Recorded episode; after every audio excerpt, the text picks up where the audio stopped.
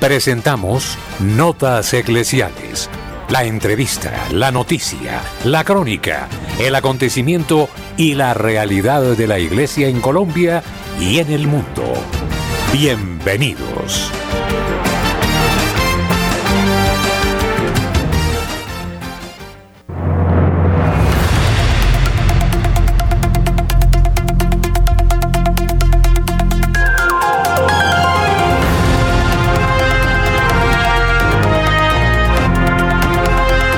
Apreciados oyentes de Radio María, buenos días, nuestro cordial saludo. Presentamos a ustedes eh, los hechos de interés, los acontecimientos que se han sucedido en el mundo, los momentos fundamentales en la vida de la Iglesia en Colombia y en eh, todo el planeta. Les saludamos Luis Fernando López, Wilson Urquijo, Camilo Ricaute, este servidor, el Padre Germán Acosta.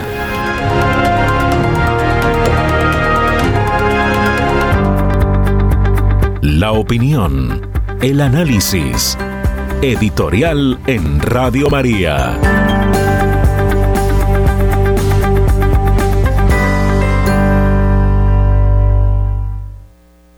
Vivimos definitivamente como si Dios no existiera, como si Él no hiciera parte de lo creado y no participara de la historia de la humanidad.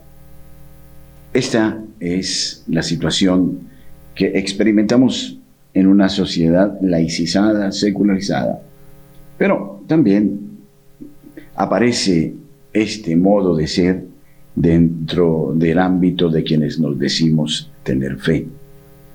Sí, porque es muy fácil decir que creemos en Dios, pero creer que Él interviene que Él dirige los acontecimientos es algo muy distinto.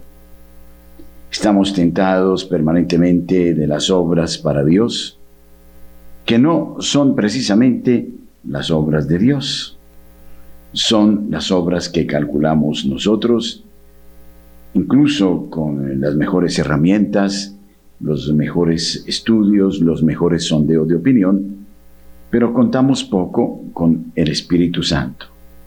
Es fácil hablar del Espíritu Santo y decir que el Espíritu Santo tiene las riendas de la iglesia, pero efectivamente lo dejamos actuar. La cosa es esta, es elemental. Hay dos modos de vivir dentro de la iglesia.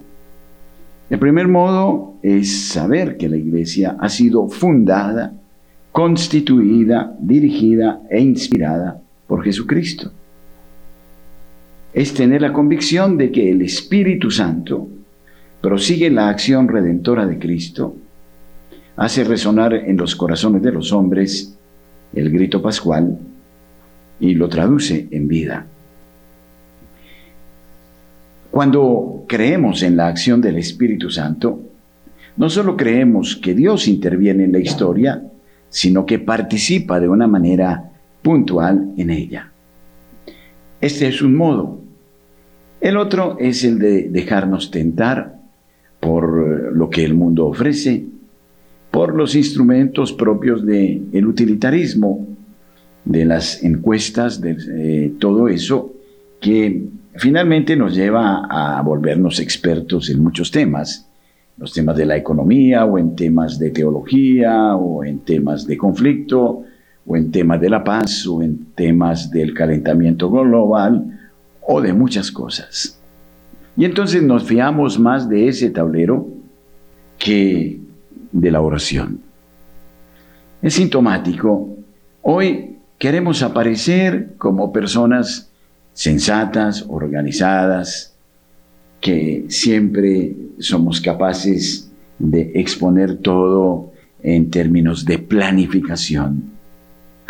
Pero el problema dentro de la iglesia, que no es una institución humana, ni un club social o deportivo, o una multinacional del emprendimiento, es que la iglesia la dirige Jesucristo.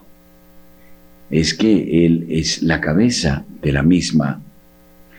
Y que sepamos, lo recuerda Pablo en la primera carta a los Corintios capítulo 12, no son más importantes los miembros que la cabeza. Ella es la que orienta, la que dirige, la que inspira. Hoy quienes intentan creer en la acción de Dios son tachados de autorreferencialistas, de místicos, de personas que no son capaces de leer las eh, realidades presentes, que no se adaptan a este nuevo lenguaje, a todo lo que el mundo representa. Y entonces son personas vistas como marginales, más dignas de compasión que de atención. Menos mal, San Alonso Rodríguez nos decía que muchas veces nos fiamos de los inteligentes, de los eh, capaces, de la meritocracia en términos de favores recibidos, nos fiamos del coeficiente intelectual y despreciamos, decía el padre Alonso, al pobre fraile que está quebrantado delante de Jesús en el Santísimo Sacramento del altar. Y en ese sentido, Alonso Rodríguez incluso coincidía con el propio Lenin al final de sus días. Tal vez San Francisco de Asís hubiera hecho mucho más que con el derramamiento de sangre que procuré para mi nación. Esa es la realidad.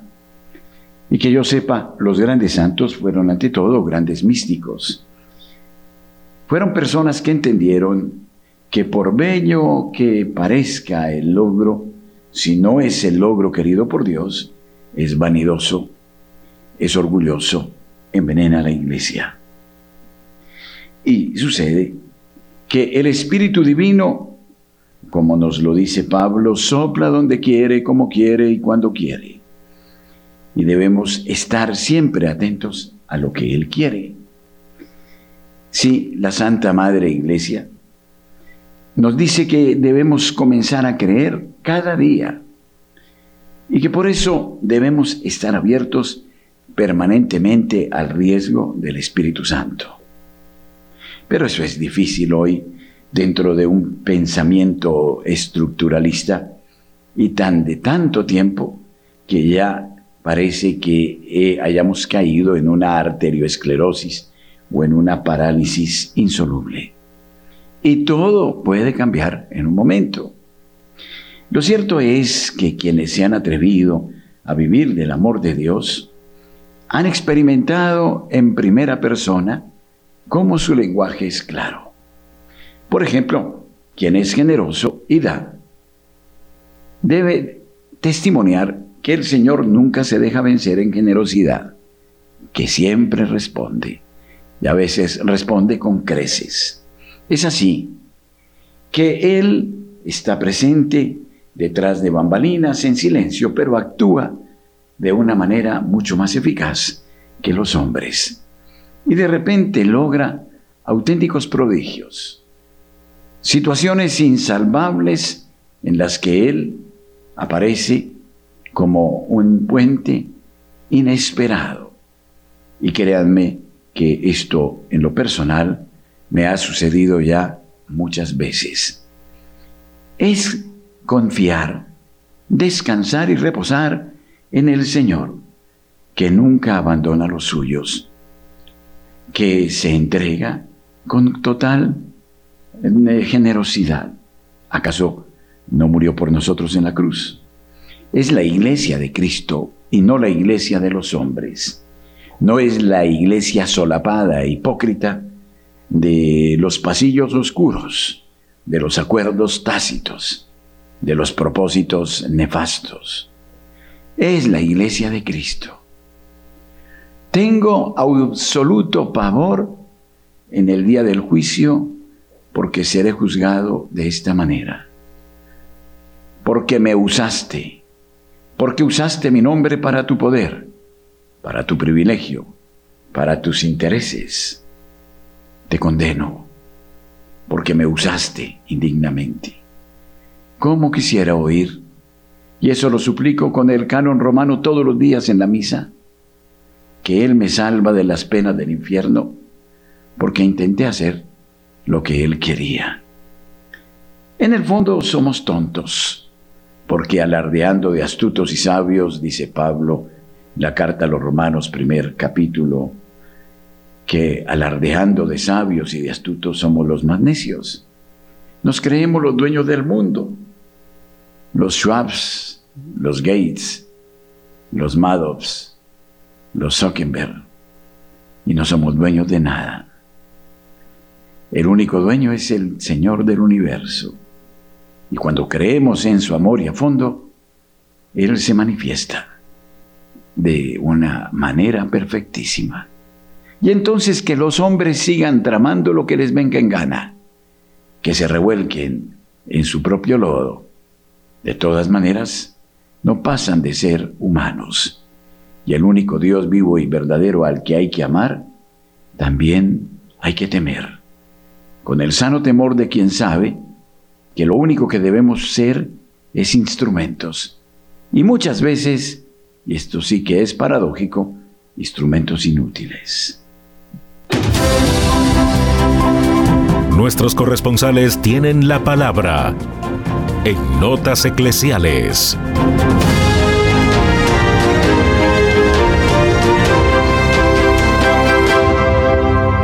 Desde la ciudad de Cartagena, Rosa Arrieta nos trae el informe del Departamento de Bolívar y del Caribe colombiano. Buenos días, buenos días a toda la amable audiencia Radio María.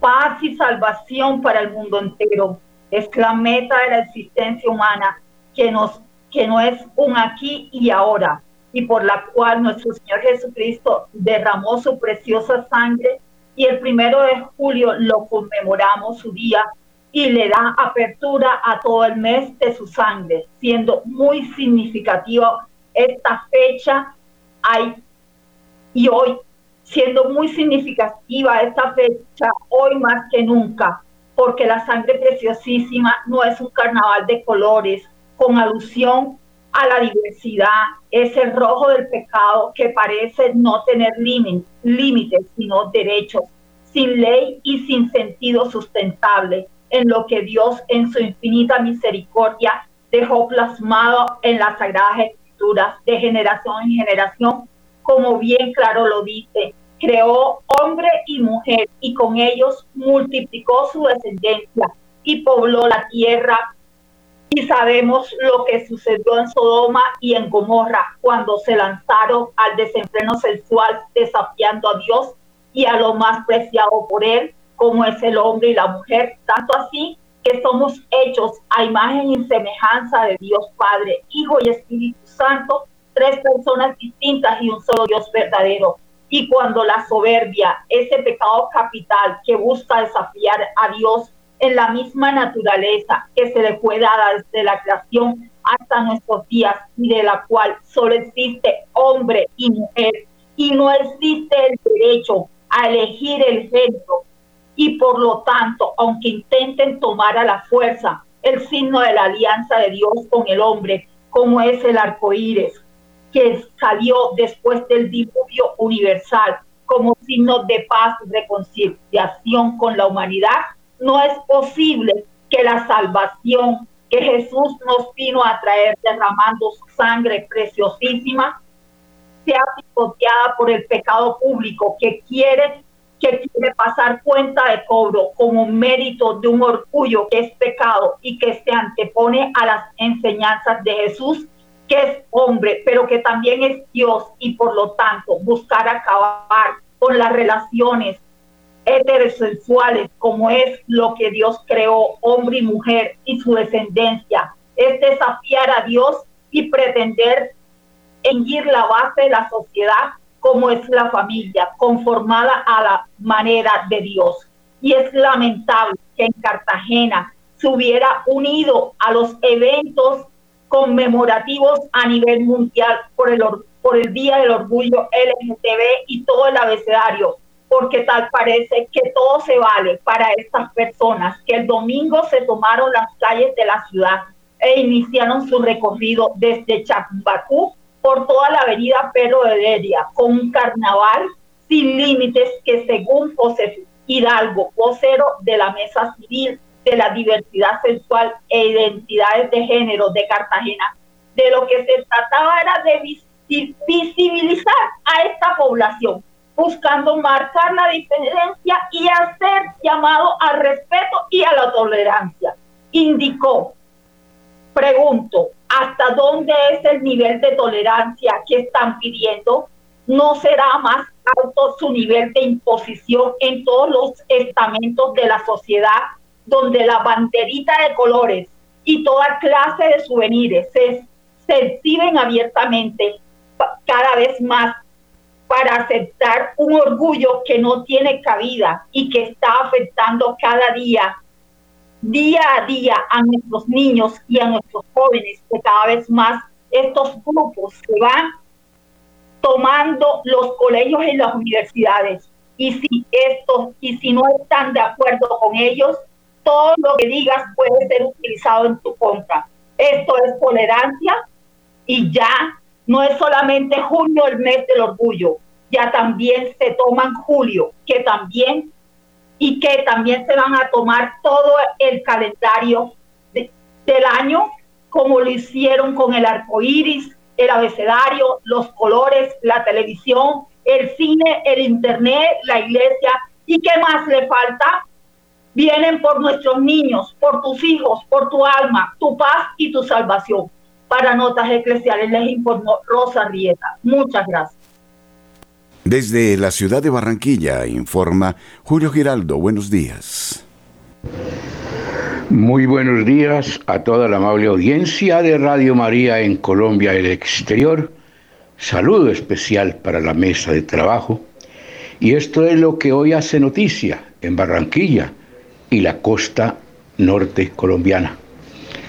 Un puente festivo relativamente en paz, sin que queramos decir que no ocurrió nada deplorable, porque siempre se presentaron algunos accidentes que son comunes en estas festividades tan largas, se presentaron riñas, y como siempre, las noticias que nosotros no queremos dar y que no las voy a dar, pues estos problemas de la inseguridad que azota a nuestra querida Barranquilla y que no es de Barranquilla solamente la inseguridad, sino de todo Colombia.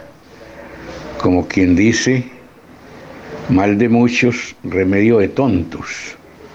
O como decían los abuelos, si por, si por acá llueve, por allá no escampa. Pero dejemos esas noticias y sigamos entonces en que el regreso de todas las personas que estuvieron aquí en la costa disfrutando de las vacaciones de este puente fue normal. Por otra parte, la festividad de San Pedro y San Pablo pues fue celebrada en algunas parroquias que tienen este nombre y sobre todo por los guardianes del IMPEC, quienes celebran ese día con mucho entusiasmo. El fenómeno del niño también, ya esto es en otro ángulo de la noticia, empieza a eh, ejercer su dominio, su poder, por decirlo así, en la costa norte colombiana. Este fenómeno trae enfermedades infecciosas que tienen las clínicas y hospitales abarrotados de enfermos que llegan con enfermedades respiratorias. Hay una, un virus que llaman aquí el dengue, que es peor que el COVID-19. La gente está en cama 8, 15 días con fuertes dolores abdominales, fuertes dolores de cabeza, diarrea, desánimo total. Son las pestes que están azotando a nuestro territorio y ya se dice que son causa del fenómeno del niño, aunque ayer festivo cayó un fuerte aguacero en la ciudad de Barranquilla, fortunosamente sin problemas que lamentar, porque pues un aguacero duro fuerte, pero no causó aquellos desastres que han causado otros aguaceros similares. Esperemos que el tiempo se comporte bien y que no sea otro factor más para agregar a la tragedia que vive Colombia en este momento por tanto problema que surgen allí, en otra parte y en cualquier lugar de orden público, que nos tiene a todos atemorizados y sin saber para dónde vamos. Los cristianos, lógicamente, sí sabemos para dónde vamos. Vamos por el camino que Dios nos ha trazado y si caminamos por allí, Dios nos librará de todos estos males. Bueno, desde la ciudad de Barranquilla en este comienzo de semana. Y para Radio María, Julio Giraldo. Desde Medellín, José Luis Hernández trae la noticia. Buenos días. Esta es la información desde la ciudad de Medellín. Las noticias, atención. El metro de Medellín eh, modernizó 22 de sus 42 trenes. La entidad informó que su proyecto de modernización de flota ya superó el 50% de avance. Atención que el Metro de Medellín informó que el proyecto de modernización de su flota, que arrancó en el 2019, superó el 50% de avance. De un total de los 42 trenes que hacen parte de su flota más vieja, 22 ya han visto extendida su vida útil con tecnología de punta. Tomás Elejalde, gerente del metro, señaló que tras la renovación los vehículos podrían funcionar por 25 años más, lo que implicó para la entidad un ahorro de cerca de 420 millones de pesos comparados con lo que habría costado comprar trenes eh, nuevos. Este es un proyecto que le da amparo a grandes ahorros a la empresa y que es fundamental para la supervivencia y la sostenibilidad financiera, dijo Erejalde, destacando además que la modernización ha sido posible gracias a la unión de la academia y la industria nacional. En otro lado de la información, atención que turista murió tras ser arrasado por creciente súbita en el río Vedó en Mutatá, Antioquia. Atención que al menos 11 turistas fueron arrastrados por una creciente súbita en el río Bedó, en el municipio de Mutatá, en Antioquia. Luego de operaciones de rescate por el Departamento Administrativo de Gestión de Riesgo de Antioquia, Dalat, 10 de los afectados fueron rescatados con vida. Sin embargo, se informó que una mujer identificada como Estefanía Carabillo, de 30 años de edad, fue encontrada sin vida por miembros del DAGRAD. Sobre el deceso de la mujer se pronunció el gobernador de Antioquia, Aníbal Gaviria, quien lamentó lo sucedido. En noticias de iglesia, llega el mes de julio y ya vamos preparando lo que es la fiesta de la Virgen del Carmen, esta advocación hermosa y tan querida por nuestros amigos los conductores en todo el país, en todo el territorio nacional. Próximo 7 de julio, viernes, iniciaremos el novenario a Nuestra Señora del Carmen, la patrona de los conductores de Colombia, y aquí estamos listos para iniciar este hermoso novenario con rosario incluido. Invitamos desde ya a las familias de Radio María para que se unan a esta importante celebración, el novenario a Nuestra Señora del Carmen. Amigos, ha sido toda la información desde la Bella Villa. Con mucho gusto, su corresponsal José Luis Hernández ha informado. Que tengan todos un feliz día. Marta Borrero, desde la ciudad de Cali, nos informa. Buenos días. Hola, muy buenos días querida familia de Radio María.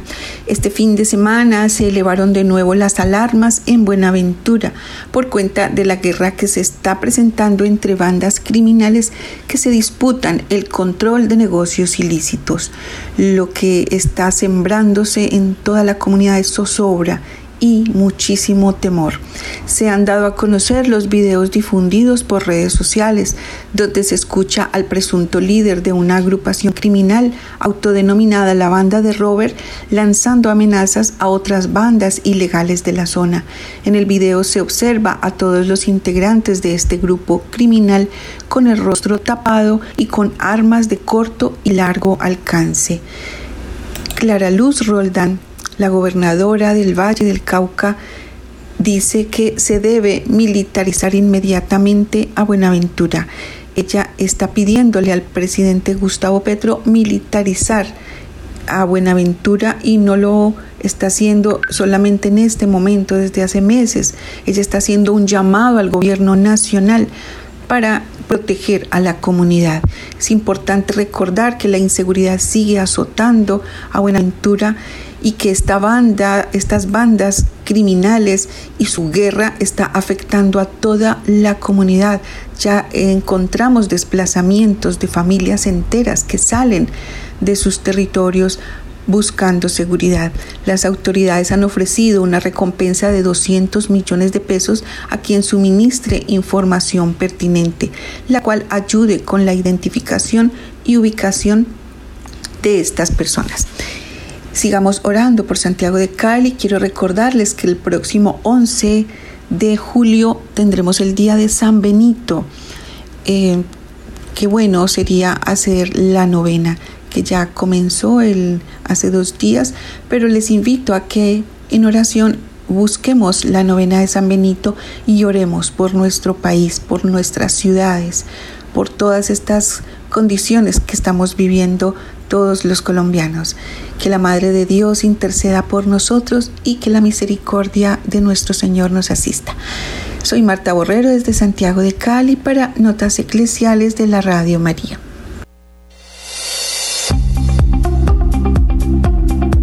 En el satélite Radio María, en Colombia, la gracia de una presencia.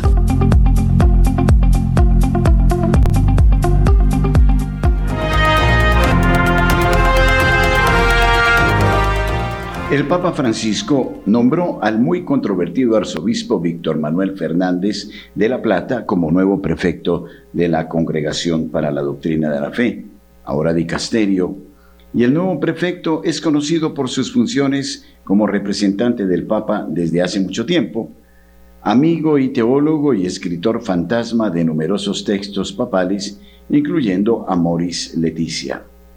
Al emitir la noticia el primero de julio, la oficina de prensa de la Santa Sede informó que el Papa Francisco había llamado al arzobispo Fernández para suceder al cardenal saliente Luis Ladaria Ferrer, jesuita, quien ha llegado a la conclusión de su mandato, cargo que ocupó desde 2017. Fernández, de 60 años, al igual que Francisco, es nativo de Argentina y fue ascendido a arzobispo el 13 de mayo de 2013 apenas dos meses después del nuevo pontificado. Su estrecha relación se remonta a la época de Francisco como prelado en Argentina, cuando el entonces cardenal Bergoglio aconsejó a Fernández sobre sus opciones de carrera clerical. Esto resultó en que Bergoglio llevara a Fernández a la quinta conferencia general de los obispos latinoamericanos de 2007 como peritus o experto. Luego fue nominado por Bergoglio para servir como rector de la Pontificia Universidad Católica de Argentina en 2009, pero solo accedió al cargo en 2011 después de completar las preguntas y responder las objeciones de la CDF. Según los informes, el trato de la CDF a Fernández enfureció a Bergoglio en ese momento. Mucha especulación surgió en diciembre y enero con respecto a la posible nominación del heterodoxo obispo alemán Heiner Wilmer como nuevo líder de la FCD. De hecho, el Papa Francisco había considerado la nominación de Wilmer, pero fue bloqueado por varios cardenales que intervinieron ante el Vaticano para no hacer el nombramiento. Fernández asumirá ahora su nuevo cargo como jefe de la doctrina de la Iglesia a mediados de septiembre. Con Fernández ahora al frente de la CDF, su lista incluye, como se amplía en el siguiente artículo, promoción y defensa ardiente de Amoris Leticia, abriendo la puerta a la comunión para los divorciados y recasados. Promoción pública de besos y acciones eróticas. Minimización de la necesidad de oponerse al matrimonio entre personas del mismo sexo, indicando cómo es más progresista que el Papa en ciertos temas. La carrera de Fernández ha sido guiada durante mucho tiempo por Francisco, tanto antes como después del ascenso de Francisco al trono papal. Este vínculo íntimo solo ha crecido desde el 13 de marzo de 2013 y Fernández ahora es ampliamente reconocido como el principal escritor fantasma y teólogo de confianza de Francisco. Esto incluye su escritura fantasma de Evangelii Gaudium, Laudato Si, y la muy controvertida Amores Leticia. Su papel en la escritura de Amor y Leticia no debería ser inesperado. De hecho, el Papa Francisco le había dado a Fernández papeles clave en la gestión de los sínodos del Vaticano de 2014 y 2015 que condujeron a la controvertida exhortación apostólica. El ahora infame capítulo 8 de Amoris Leticia abrió la puerta para permitir el acceso a los divorciados y recasados para recibir la Sagrada Comunión. Francisco pronto respondió a las preguntas diciendo que no hay otra interpretación de Amor y Leticia excepto la proporcionada por los obispos de Buenos Aires que permite la comunión a los divorciados vueltos a casar. Posteriormente también se le preguntó a Francisco si Amor y Leticia contenía un cambio en la disciplina que rige el acceso a los sacramentos para los católicos divorciados y recasados. Él respondió, puedo decir que sí, punto. En cuestión de meses, un grupo de eruditos católicos envió una carta a todos los cardenales y patriarcas advirtiendo que Amoris Leticia contenía peligros para la fe. Es Fernández quien se cree que es el principal responsable de las líneas que han causado tanta consternación entre los fieles católicos. Tanto es así que el veterano periodista del Vaticano Sandro Magister destacó cómo los pasajes de texto más controvertidos reflejaban muy de cerca los propios escritos de Fernández de años anteriores cuando estuvo en Argentina. En su defensa personal de la exhortación apostólica, Fernández argumentó que también es lícito preguntarse si los actos de convivencia amore uxorio, es decir, tener relaciones sexuales, deben caer siempre, en su sentido integral, dentro del precepto negativo de fornicación, Puede haber un camino de discernimiento abierto a la posibilidad de recibir el alimento de la Eucaristía. Digo, en su sentido integral, porque no se puede sostener que esos actos, en todos y cada uno de los casos, son gravemente deshonestos en un sentido subjetivo.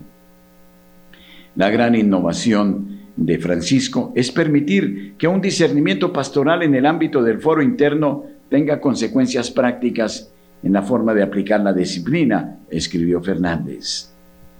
Al emitir una carta de bienvenida al prefecto entrante de la CDF, el Papa Francisco lo aclamó como hermano, escribiendo que el propósito central de la CDF es proteger la enseñanza que fluye de la fe para dar razón a nuestra esperanza, pero no como enemigos que señalan y condenan. Francisco condenó a la CDF y dijo que en otros tiempos eh, llegó a utilizar métodos inmorales. Eran tiempos en los que, más que promover el conocimiento teológico, se perseguían posibles errores doctrinales. Lo que espero de ti es ciertamente algo muy diferente hablando de la congregación de la fe. Citando a Evangelii Gaudium, Francisco instó a Fernández a reconocer que la Iglesia necesita crecer en su interpretación de la palabra revelada y en su comprensión de la verdad y agregó, necesitamos una forma de pensar que pueda presentar convincentemente a un Dios que ama, que perdona, que salva, que libera, que promueve a las personas y las llama al servicio fraterno. Solo ayer Fernández había publicado una foto en línea junto al Papa, elogiando al pontífice por su ética de trabajo después de haber pasado una semana con Francisco. En 2015, Fernández elogió el pontificado del Papa Francisco argumentando que no, no hay vuelta atrás, es en su curso de acción. Por ejemplo, el Papa está convencido de que las cosas que ya ha escrito o dicho no pueden ser condenadas como un error. Por lo tanto, en el futuro, cualquiera puede repetir estas cosas sin temor a ser sancionado, afirmó. Por separado, Fernández dijo, El Papa va despacio porque quiere estar seguro de que los cambios tienen un impacto profundo. La lentitud es necesaria para garantizar la eficacia de los cambios. Hay que darse cuenta de que él apunta a una reforma que es irreversible. Si un día siente que se le está acabando el tiempo y no tiene tiempo suficiente para hacer lo que el Espíritu le pide, puede estar seguro de que se apresura. Fernández incluso ha declarado abiertamente que en muchos temas soy mucho más progresista que el Papa. De hecho, el papel de Fernández en la redacción de Amor y Leticia es ahora más actual que nunca. Hace solo unos días se publicó el último documento establecido para guiar el próximo sínodo de los obispos en octubre.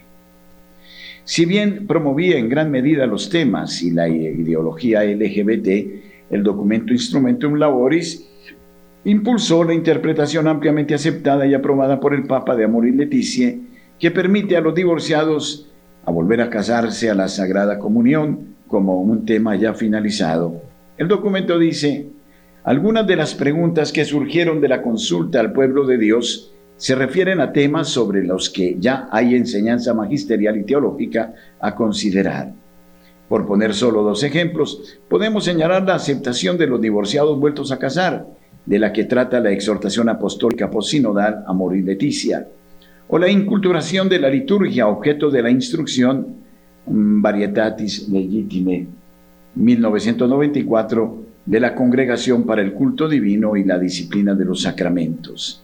El hecho de que sigan surgiendo interrogantes sobre temas como estos no debe descartarse a la ligera, sino que exige discernimiento y la Asamblea Sinodal es un foro privilegiado para hacerlo. En sus muchas etapas hasta el momento, el sínodo sobre la sinodalidad ha sido constante en su impulso por la necesidad de dar la bienvenida a los divorciados vueltos a casar, personas en matrimonios polígamos, personas LGTBQ y más. Ahora su último documento promueve la enseñanza anticatólica al permitir que los divorciados vueltos a casar reciban la comunión en el momento en que el autor de este documento asumirá uno de los cargos más altos de la Iglesia Católica como jefe del oficio doctrinal de la Iglesia. Además, un cardenal clave del Vaticano reveló hace algunas semanas que el Vaticano se encuentra en las etapas de redacción de un documento sobre los divorciados que se han vuelto a casar en línea con los deseos del Papa Francisco. El cardenal Kevin Farrell, prefecto del Dicasterio para los laicos, la familia y la vida, afirmó en abril cómo el dicasterio está trabajando en la preparación de un texto específicamente sobre, como usted lo deseaba, santidad, hombres y mujeres que, teniendo a sus espaldas un fracaso matrimonial, viven nuevas uniones. Farrell también ha sido un promotor constante y ardiente de Amoris Leticia, afirmando que creo firmemente es la enseñanza de la Iglesia. Este es un documento pastoral que nos dice cómo debemos proceder creo que debemos tomarlo como es. En contraste, la Familiaris Consorcio del Papa Juan Pablo II defendió la enseñanza de larga data de la Iglesia Católica de que los divorciados vueltos a casar, cuyas uniones anteriores la Iglesia no ha declarado nulas, no pueden recibir la Sagrada Comunión. Juan Pablo II escribió, la Iglesia reafirma su práctica, que se basa en la Sagrada Escritura, de no admitir a la comunión eucarística a los divorciados que se han vuelto a casar. No pueden ser admitidos en ella por el hecho de que su estado y condición de vida contradicen objetivamente la unión de amor entre Cristo y la Iglesia que se significa y se realiza en la Eucaristía. Además de esto, hay otra razón pastoral especial. Si estas personas fueran admitidas a la Eucaristía, los fieles serían inducidos a error y confusión en cuanto a la enseñanza de la Iglesia sobre la indisolubilidad del matrimonio. Si bien el Vaticano enumeró numerosos libros y obras escritas de Fernández, la falta notable de la lista fue su obra en 1995, Sáname con tu boca, el arte de besar. En defensa del libro, Fernández afirmó que en estas páginas quiero sintetizar el sentir popular, lo que siente la gente cuando piensa en un beso, lo que experimenta cuando besa.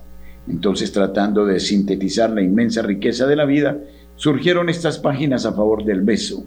Espero que te ayuden a besar mejor, que te motiven a liberar lo mejor de ti en un beso. Sin embargo, si bien Fernández defendió el libro como un análisis de los besos que pretende ser un trabajo espiritual y teológico, es inequívocamente erótico y a menudo sugiere relaciones sexuales ambiguas en las que no se especifican los géneros de los participantes. El libro también contiene varias fotos de estatuas y obras de arte que muestran a personas besándose y abrazándose apasionadamente en posiciones íntimas y eróticas. Además de poesía erótica y versos sobre los besos, el libro contiene consejos sobre cómo hacer que el cuerpo de uno sea más atractivo para otro cuando se besa de forma íntima. Sin embargo, las visiones heterodoxas de Fernández no se limitan a promover la literatura explícita. Está registrado públicamente por restar importancia a la necesidad de oponerse al matrimonio entre personas del mismo sexo, afirmando en 2014 que también tiene que haber referencia a un contexto cercano que siempre es positivo a la luz de lo que se está pensando o proponiendo. Por ejemplo, no es bueno oponerse al matrimonio entre personas del mismo sexo porque la gente tiende a vernos como un grupo de personas resentidas, crueles, insensibles e incluso exageradas. Otra cosa es hablar de la belleza del matrimonio y de la armonía de las diferencias que forman parte de una alianza entre un hombre y una mujer. Este contexto positivo habla por sí mismo cuando se trata de mostrar que el uso del mismo término matrimonio para describir las uniones del mismo sexo es inadecuado. Ahora queda por verse qué impacto tendrá la promoción pública y constante de Fernández de la enseñanza anticatólica en la vida de los católicos de todo el mundo. Este es un artículo de Live Site News que hemos querido traer y que tiene muchos aspectos que son incontestables y que muestran efectivamente cuáles son las tendencias de hoy en el aspecto pastoral en el mundo de la Iglesia Católica, lamentablemente.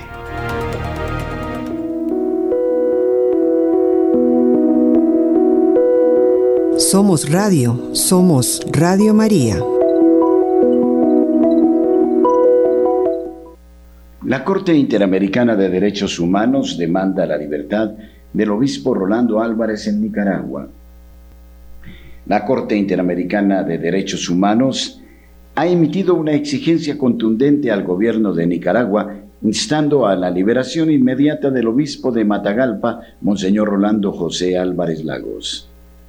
Este reconocido líder religioso fue condenado a 26 años de prisión bajo acusaciones de traición a la patria por parte del régimen dictatorial de Daniel Ortega. En su resolución del 27 de junio, la Corte Penal Internacional de Derechos Humanos también ha solicitado al gobierno nicaragüense que durante el proceso de liberación se garantice un trato digno al obispo, incluyendo acceso a servicios de salud, alimentación adecuada y comunicación con sus seres queridos y abogados. Es importante destacar que la Corte ha dejado claro que esta orden no debe ser utilizada como excusa para retrasar la liberación del obispo. Asimismo, se ha establecido un plazo hasta el 7 de julio para que el gobierno de Nicaragua informe sobre la situación actual de Monseñor Álvarez. Esta resolución se suma a la creciente presión internacional sobre el gobierno nicaragüense, incluyendo el llamado del Parlamento Europeo el pasado 15 de junio para que se demuestre que el obispo Rolando Álvarez se encuentra con vida y se exige la liberación inmediata e incondicional de todos los presos políticos, activistas de la oposición, defensores de los derechos humanos, defensores del medio ambiente, miembros de la Iglesia Católica y periodistas detenidos arbitrariamente en el país. La situación de Monseñor Rolando Álvarez ha generado una gran preocupación a nivel internacional y las acciones de la Corte son un claro llamado a respetar los derechos fundamentales y garantizar la justicia en Nicaragua. Oyentes amables de Radio María, nos recogemos en inquietud con ustedes para ayudar a nuestra radio todos los medios católicos que elaboran con el método que lo hace Radio María sin publicidad, debemos extender permanentemente la mano para suplicar su dádiva, su denario, su generosidad. Hemos creado unos bonos de solidaridad con Radio María. Ojalá los podamos agotar. Habrá un tesoro, sin duda, el tesoro del reino, pero también habrá un tesoro sobre la tierra. Su ayuda será definitiva y ustedes quedarán con un tesoro que les recordará, el tesoro del paraíso.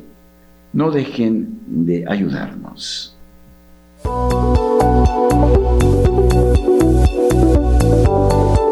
Radio María, en el canal de Claro Música y de Claro Música Televisión, de manera capilar, deja oír su voz en todos los hogares de Colombia.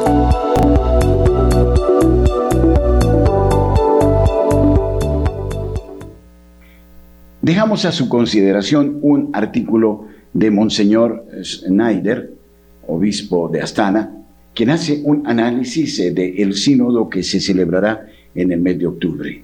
Son estos sus pensamientos. Han surgido muchas preguntas sobre el proceso sinodal actual y, por lo tanto, para estar al servicio del rebaño de Cristo, me gustaría abordar algunos puntos importantes del Instrumentum Laboris para la sesión de octubre del eh, sínodo sobre la sinodalidad.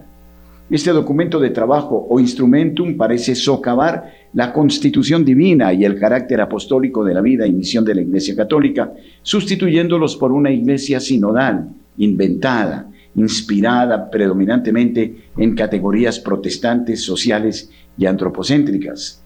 A continuación se presentan varias áreas principales de preocupación. La constitución divina de la Iglesia es socavada. La autoridad episcopal se ve socavada por el instrumentum laboris de dos maneras principales. En primer lugar, exigiendo una mayor participación de todos los fieles y por tanto un ejercicio menos exclusivo del papel de los obispos y fomentando un proceso de discernimiento comunitario. En segundo lugar, haciendo que la autoridad episcopal dependa y rinda cuentas a órganos consultivos no jerárquicos, siguiendo a las instituciones seculares. La autoridad papal se ve socavada de dos maneras principales. En primer lugar, sugiriendo que la convergencia de varios grupos de iglesias locales, consejos particulares, conferencias episcopales, etcétera, sobre un mismo tema debería comprometer al obispo de Roma a abordarlo a nivel de la Iglesia Universal. En segundo lugar, sugiriendo que las instituciones locales en diferentes regiones pueden adoptar enfoques diferentes a los, de los del obispo de Roma, lo cual debería aceptar. Pero siguiendo pero sigue siendo válida la siguiente afirmación magisterial. El sucesor de Pedro es la roca que garantiza una fidelidad rigurosa a la palabra de Dios contra la arbitrariedad y el conformismo. La estructura jerárquica de la Iglesia se ve socavada por un uso ambiguo de la palabra ministerio que se atribuye inútilmente tanto a los ordenados como a los no ordenados, como cuando intenta fomentar una comprensión de los ministerios que no se reduce a los ordenados. Pero siguen siendo válidas las siguientes afirmaciones del magisterio de la Iglesia. Debe reconocerse que el lenguaje se vuelve incierto, confuso y por tanto inútil para expresar la doctrina de la fe siempre que, de alguna manera, la diferencia de esencia y no solo de grado entre el sacerdocio bautismal y el sacerdocio ordenado se desdibujan. Solo en virtud de la sagrada ordenación obtiene el misterio esa plenitud y univocidad de sentido que la tradición siempre le ha atribuido.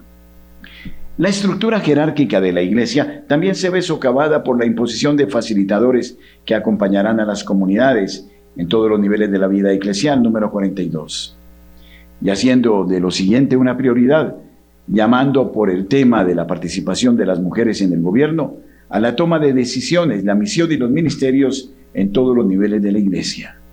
Pero siguen siendo válidas las siguientes afirmaciones del Magisterio. Será también necesario asegurarse de que en todos los niveles, en el lenguaje, en la enseñanza, en la práctica pastoral, en las opciones de gobierno, el ministerio sagrado se presente en su especificidad ontológica que no permite la fragmentación o apropiación indebida. La unidad del sacramento del orden sagrado se ve socavada al llamar a la Iglesia a cuestionar la ordenación diaconal de las mujeres, llamar a considerar la cuestión de la inclusión de las mujeres en el diaconado. Pero siguen eh, siendo válidas las siguientes afirmaciones del magisterio. La Iglesia no tiene autoridad alguna para conferir la ordenación sacerdotal a mujer alguna y que este juicio debe ser definitivamente sostenido por todos los fieles de la Iglesia y siendo el sacramento de la ordenación uno, la mujer no puede ser sacramentalmente ordenada en absoluto. La ley moral divinamente revelada es socavada de tres maneras principales. Primero, hay graves omisiones por la ausencia de cualquier discusión sobre el pecado, los diez mandamientos y la virtud de la castidad. En segundo lugar, se promueve implícitamente el llamado movimiento LGTBQ, que incluye promover la actividad homosexual y la actual ideología de género totalitaria a nivel mundial. Así, el Instrumentum Laboris lamenta a aquellos que no se sienten aceptados en la Iglesia como LGBTQ y más católicos, y llama a la Iglesia a acoger a quienes se sienten excluidos de la Iglesia por su condición o sexualidad, por ejemplo, personas LGTBQ, etc. Pero siguen siendo válidas las siguientes afirmaciones del magisterio. Los principios de respeto y no discriminación no pueden ser invocados para apoyar el reconocimiento legal de las uniones homosexuales.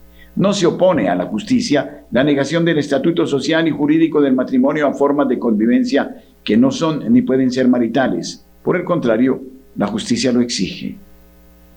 En tercer lugar, se promueve implícitamente la inmoralidad con respecto al matrimonio cuando el documento lamenta a aquellos que no se sienten aceptados en la Iglesia como los divorciados vueltos a casar, las personas en matrimonios polígamos y cuando llama a la Iglesia a acoger a los que se sienten excluidos por su condición o sexualidad, por ejemplo, divorciados vueltos a casar, personas en matrimonio polígamo, etc. Pero siguen siendo válidas las siguientes afirmaciones del magisterio en lo que se refiere a la esfera sexual Sabemos la firme posición que tomó Jesucristo en defensa de la indisolubilidad del matrimonio y la condena pronunciada también contra el simple adulterio del corazón. Es realista imaginar a un Cristo permisivo en el campo de la vida conyugal en materia de aborto, relaciones sexuales prematrimoniales, extramatrimoniales u homosexuales. Ciertamente, la comunidad cristiana primitiva, instruida por quienes habían conocido personalmente a Cristo, no era permisiva. Los numerosos pasajes de las cartas paulinas que tocan este asunto, Romanos 1.26, 1 Corintios 6.9, Gálatas 5.19, ciertamente no carecen de claridad y rigor, y son palabras inspiradas desde lo alto. Sigue siendo normativos para la iglesia de todos los tiempos. No es lícito impartir una bendición sobre relaciones o uniones, incluso estables, que impliquen actividad sexual fuera del matrimonio la bendición de las uniones homosexuales no puede considerarse lícita. Esto se debe a que constituirían una cierta imaginación o analogía de la bendición nupcial invocada sobre el hombre y la mujer unidos en el sacramento del matrimonio, mientras que de hecho no hay absolutamente ningún motivo para considerar que las uniones homosexuales son de alguna manera similares o incluso remotamente análogas al plan de Dios para el matrimonio y la familia. Papa Francisco, exhortación apostólica y Leticia, 251. El carácter apostólico y sobrenatural de la vida y misión de la Iglesia se ven socavados en tres maneras. Primero, hay graves omisiones por la ausencia de una discusión sobre la adoración eucarística, la cruz de Cristo y el fin último del hombre en la eternidad. En segundo lugar, hay una burocratización mundana de la Iglesia, la promoción de una especie de herejía de acción neopelagiana a través de un aumento de estructuras y reuniones con las palabras clave, construcción de consenso y toma de decisiones utilizadas como si la iglesia fuera un negocio centrado en el ser humano. Tercero, hay una pentecostalización subjetivista de la vida de la iglesia al atribuir presuntuosamente al diálogo humano, a las oraciones no oficiales y al intercambio mutuo de puntos de vista una vaga cualidad espiritual como la conversación en el espíritu, números 32-34, llamados por el Espíritu Santo protagonismo del Espíritu. Pero sigue siendo válidas las siguientes afirmaciones del Magisterio. La Iglesia es, por su propia naturaleza, una realidad distinta de las meras sociedades humanas y que, por tanto, es necesario afirmar que la mentalidad y la praxis existente en determinadas culturas socio, las corrientes políticas de nuestro tiempo, no pueden transferirse automáticamente a la Iglesia misma. Se cometen otros daños graves. Hasta aquí lo que sigue señalando este importante documento que no podemos eh, desconocer. En primer lugar, se socava la ley apostólica del celibato sacerdotal en la Iglesia Latina al llamar a abrir una reflexión sobre la disciplina del acceso al sacerdocio de los hombres casados, al menos en algunas áreas. En segundo lugar, se promueve una ideología materialista de la ecología al priorizar el cuidado de la casa común número 4 y al afirmar que el cambio climático exige el compromiso de toda la familia humana trabajando juntos para cuidar nuestra casa común. Pero sigue siendo válida la siguiente afirmación del magisterio. Si se irrespeta el derecho a la vida y a la muerte natural, si se artificializa la concepción, la gestación y el nacimiento humanos, si se sacrifican embriones humanos para la investigación, la conciencia de la sociedad termina por perder el concepto de ecología humana y con él el de la ecología ambiental. Nuestros deberes hacia el medio ambiente están vinculados a nuestros deberes hacia la persona humana considerada en sí misma y en relación con los demás.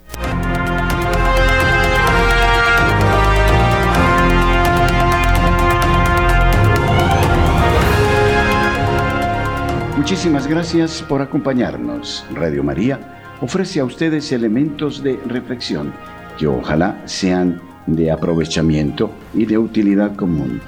Luis Fernando López, Wilson Urquijo, Camilo Ricaurte, en la edición de la noticia. Este servidor, el Padre Germán Acosta, les invita a proseguir en Radio María, Gracia y Presencia.